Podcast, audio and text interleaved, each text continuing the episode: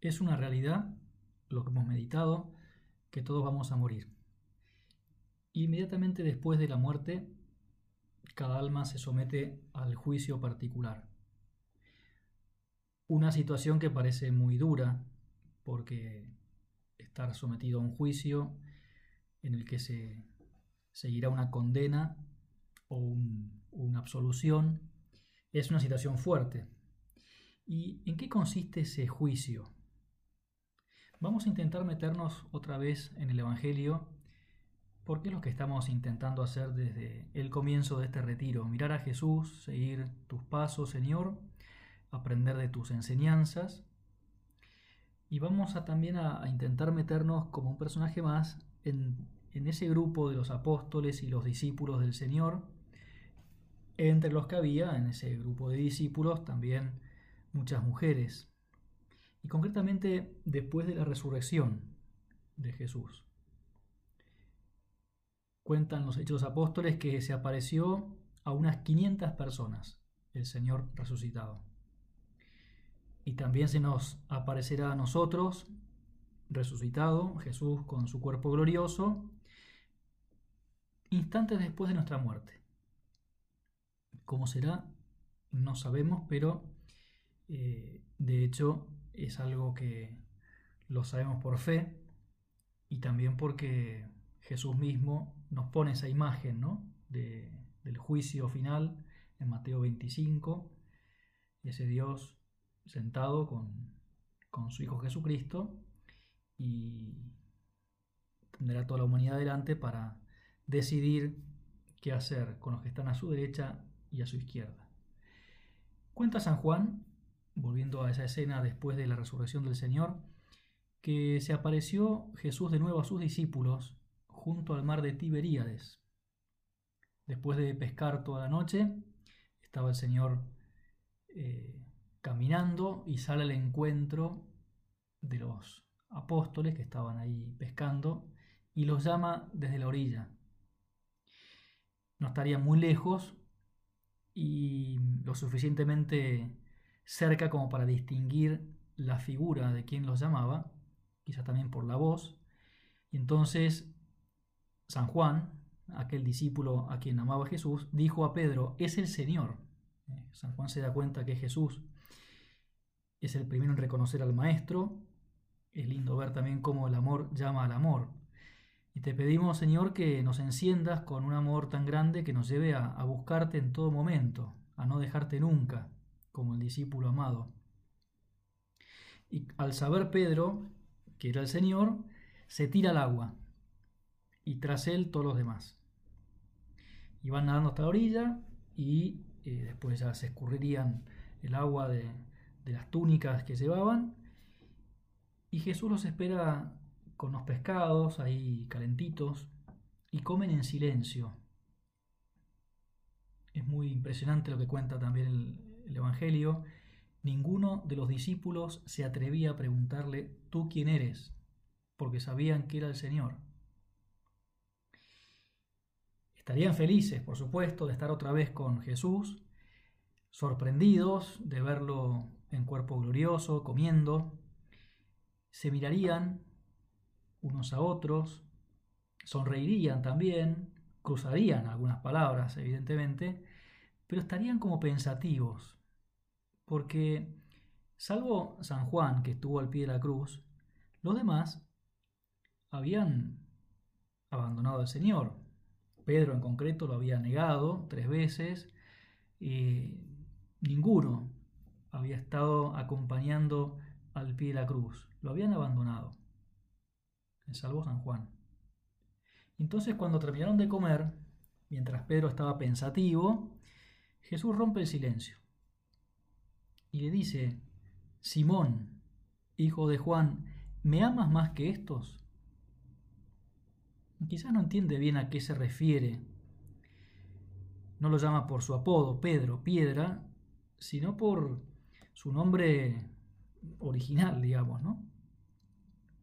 Y reconoce que fue el primero que se tiró al agua para ir hacia él. En el fondo también es como un, un guiño de Jesús.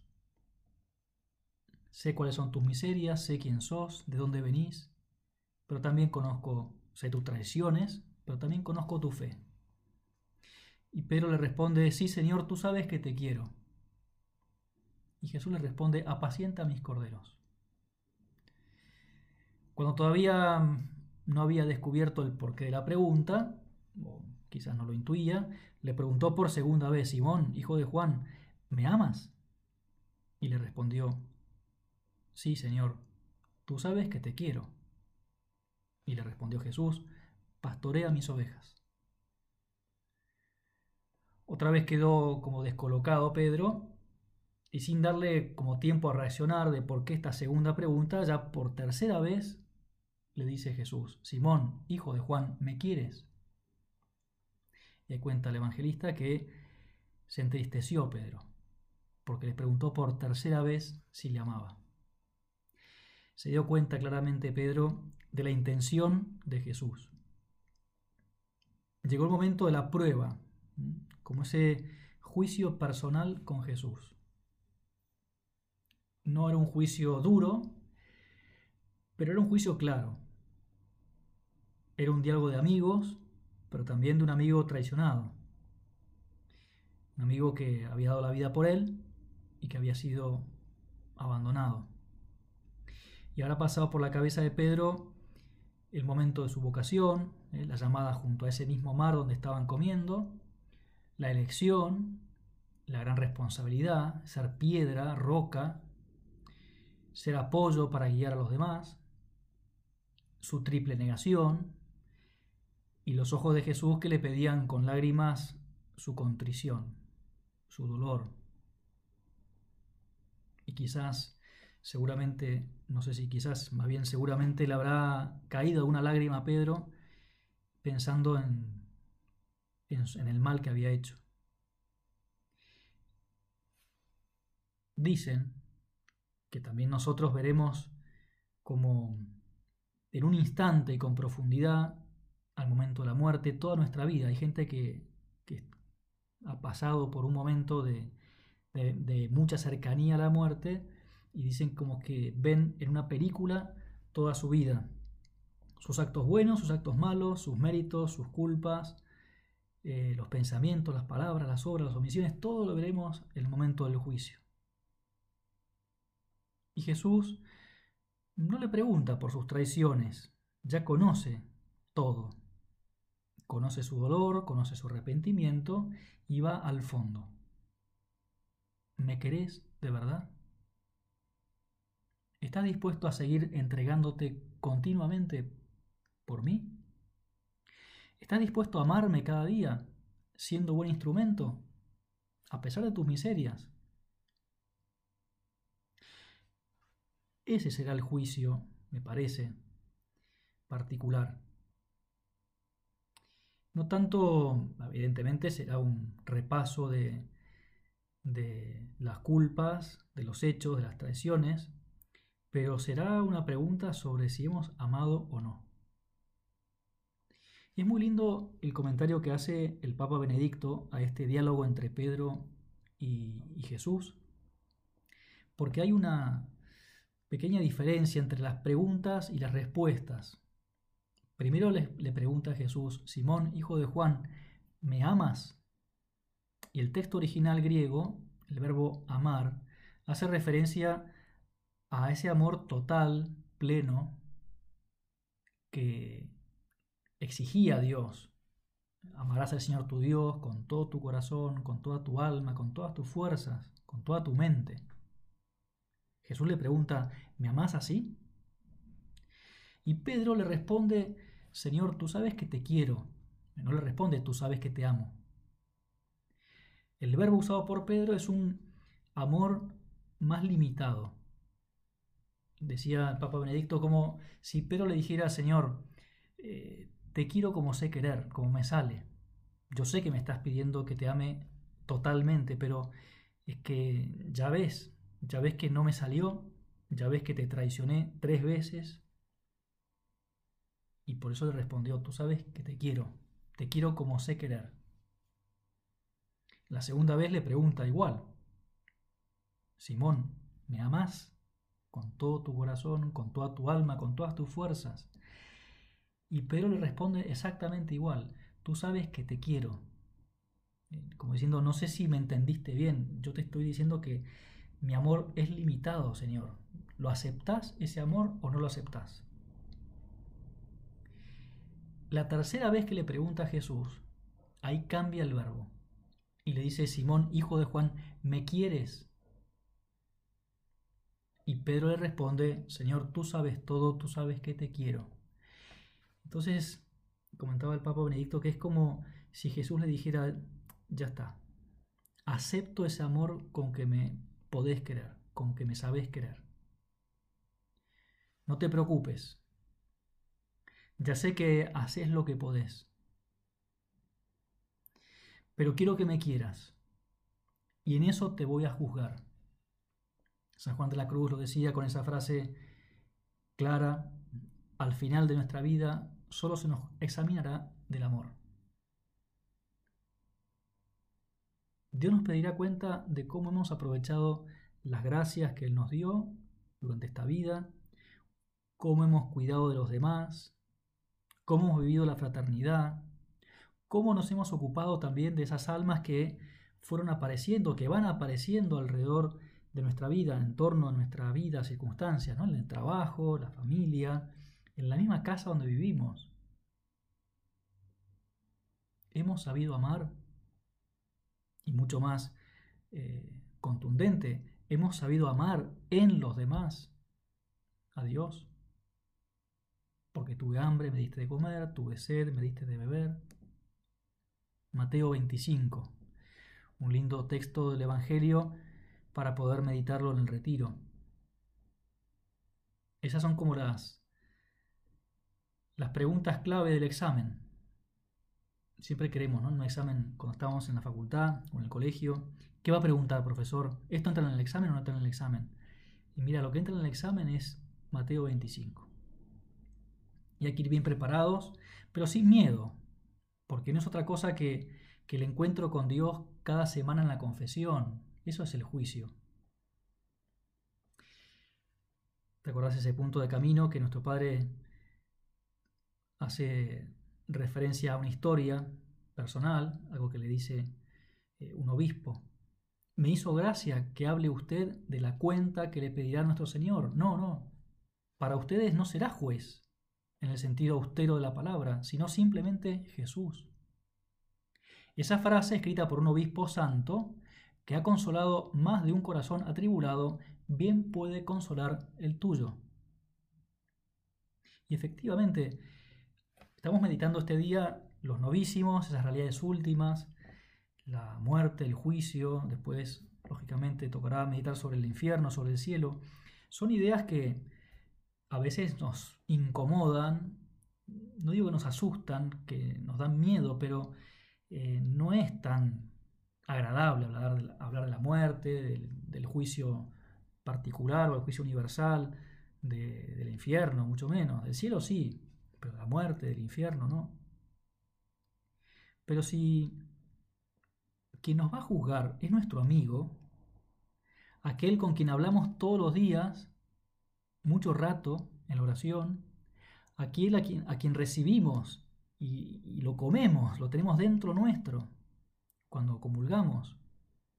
Aquel con quien compartimos todo y le contamos las alegrías, las tristezas, a quien, aquel a quien le hemos dado la vida, hemos entregado nuestra vida, obviamente también le hemos ofendido y le fallamos, pero es el mismo que nos ha perdonado y que nos perdona cada semana o, o las veces que haga falta en la confesión.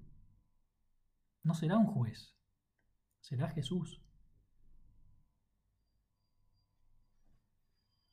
Qué bueno es vivir con esa conciencia de acumular, cara a Dios, muchos tesoros en el cielo.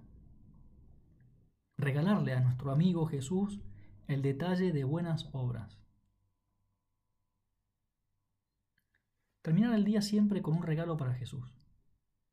A veces podemos llegar al examen de conciencia a la noche con el dolor de haberle ofendido o de no haber hecho nada. Hoy no recé nada, ninguna norma, hoy estuve en la mía, con cara larga, me encerré en mis cosas, me pidieron un favor y contesté mal, y así uno puede descubrir que su día fue bastante malo. Pero un acto de contrición, un propósito al final del día, decirle Jesús, perdón, ya es un día terminado con un regalo, un chocolate para vos, Señor. También en camino decía nuestro Padre, ¿no brilla en tu alma el deseo de que tu Padre Dios se ponga contento cuando te tenga que juzgar?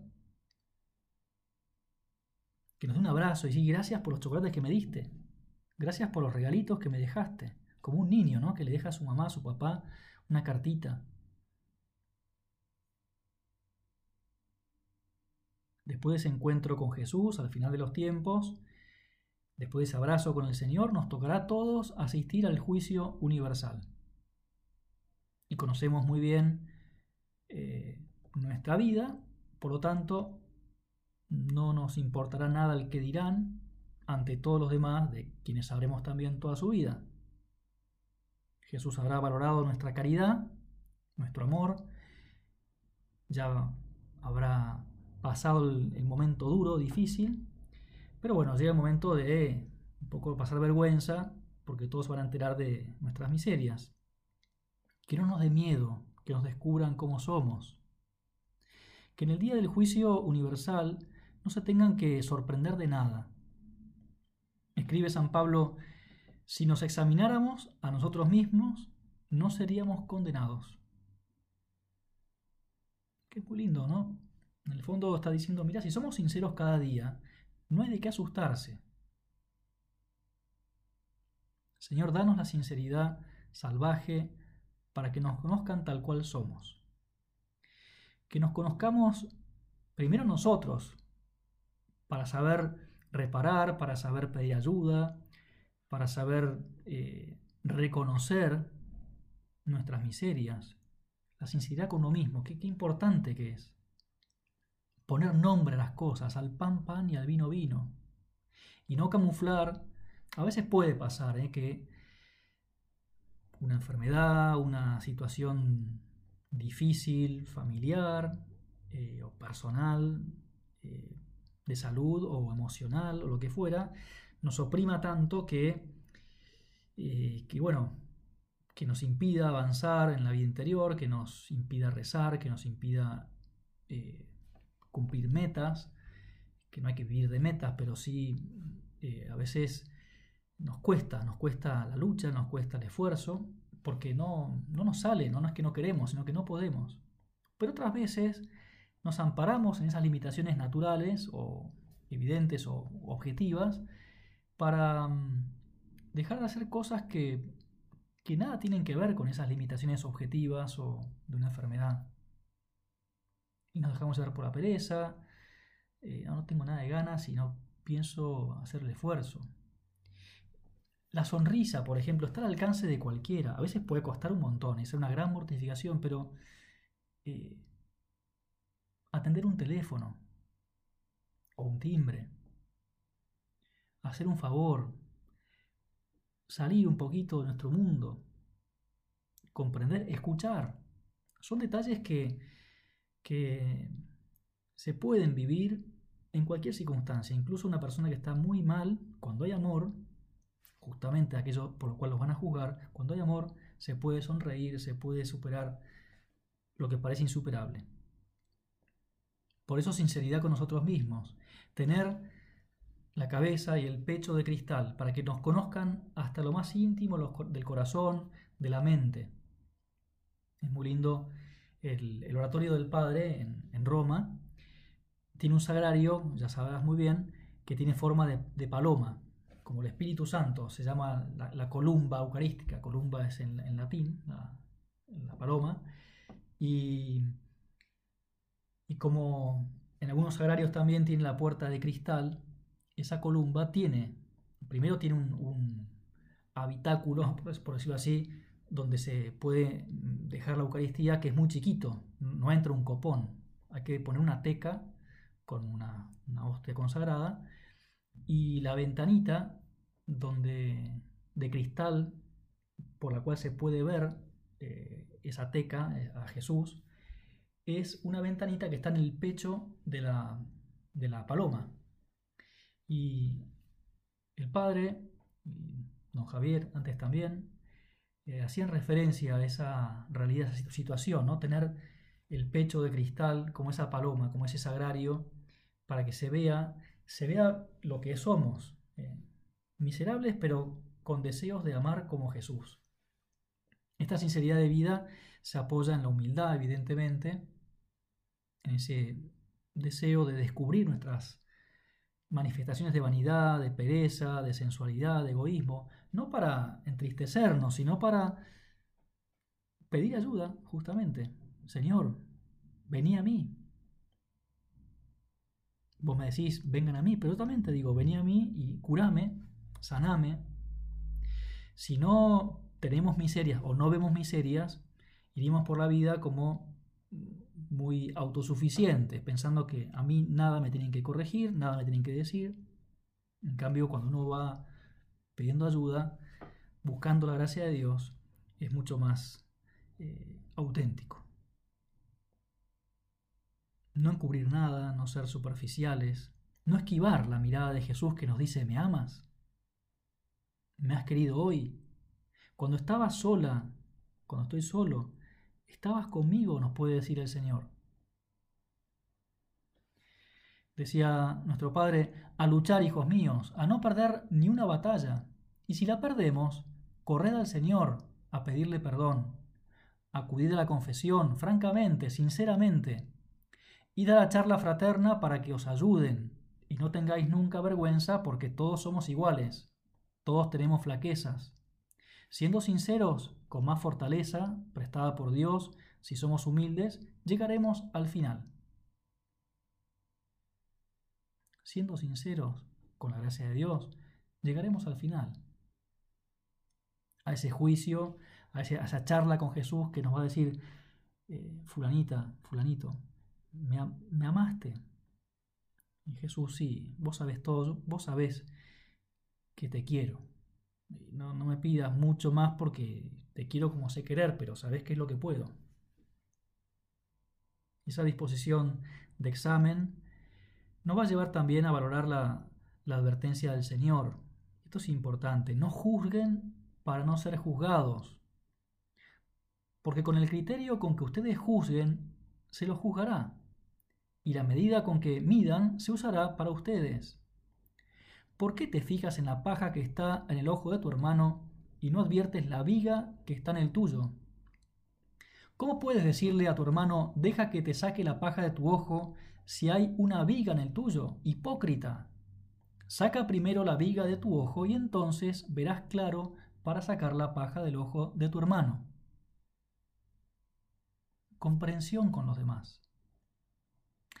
Si Jesús tiene esa mirada de amor, de comprensión con nosotros, ¿por qué nosotros tendremos que tener una mirada dura con los demás? Qué feo es el espíritu crítico, el juicio crítico que destruye. Vivir la caridad con todos y pensar esa frase, sentir esa frase, ¿me amas?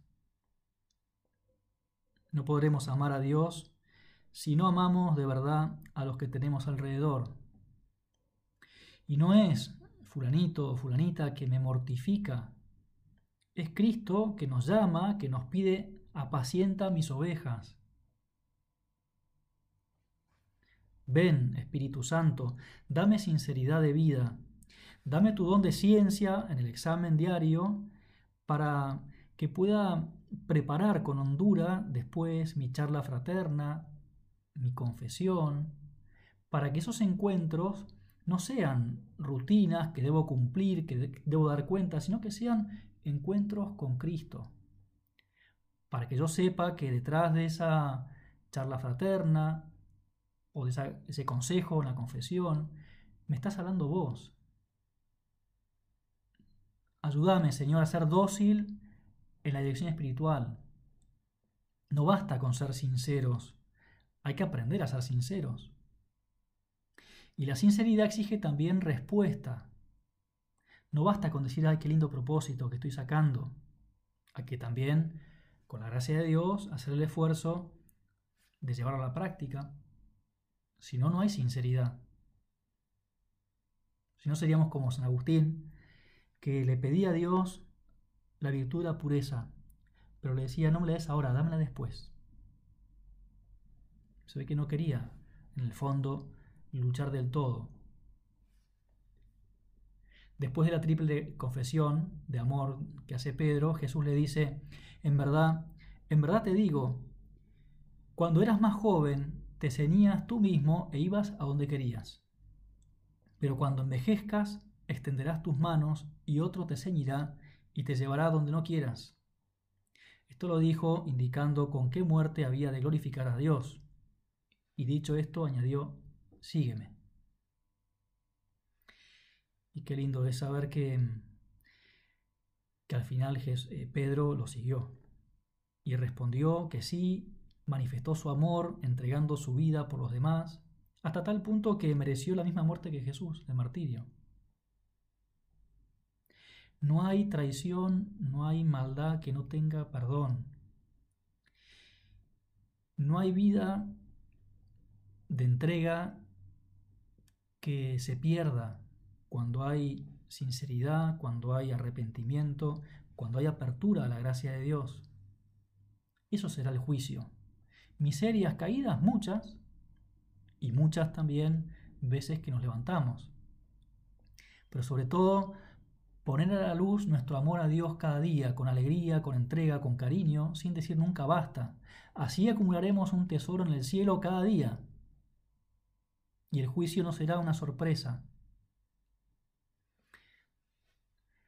Es bueno también pensar que antes que nosotros hayamos mm, dicho las cosas a Dios en el juicio, a Jesús, antes de nuestra llegada, habrá estado María eso que repetimos en las preces todos los días, le estará contando cosas, nuestras cosas buenas al Señor. Ella, nuestra Madre Santa María, también eh, se va a encargar de que lleguemos al, al juicio y cada día al examen con serenidad, con alegría y sobre todo con, con la tranquilidad de saber que vamos por el buen camino, que es el camino del Señor.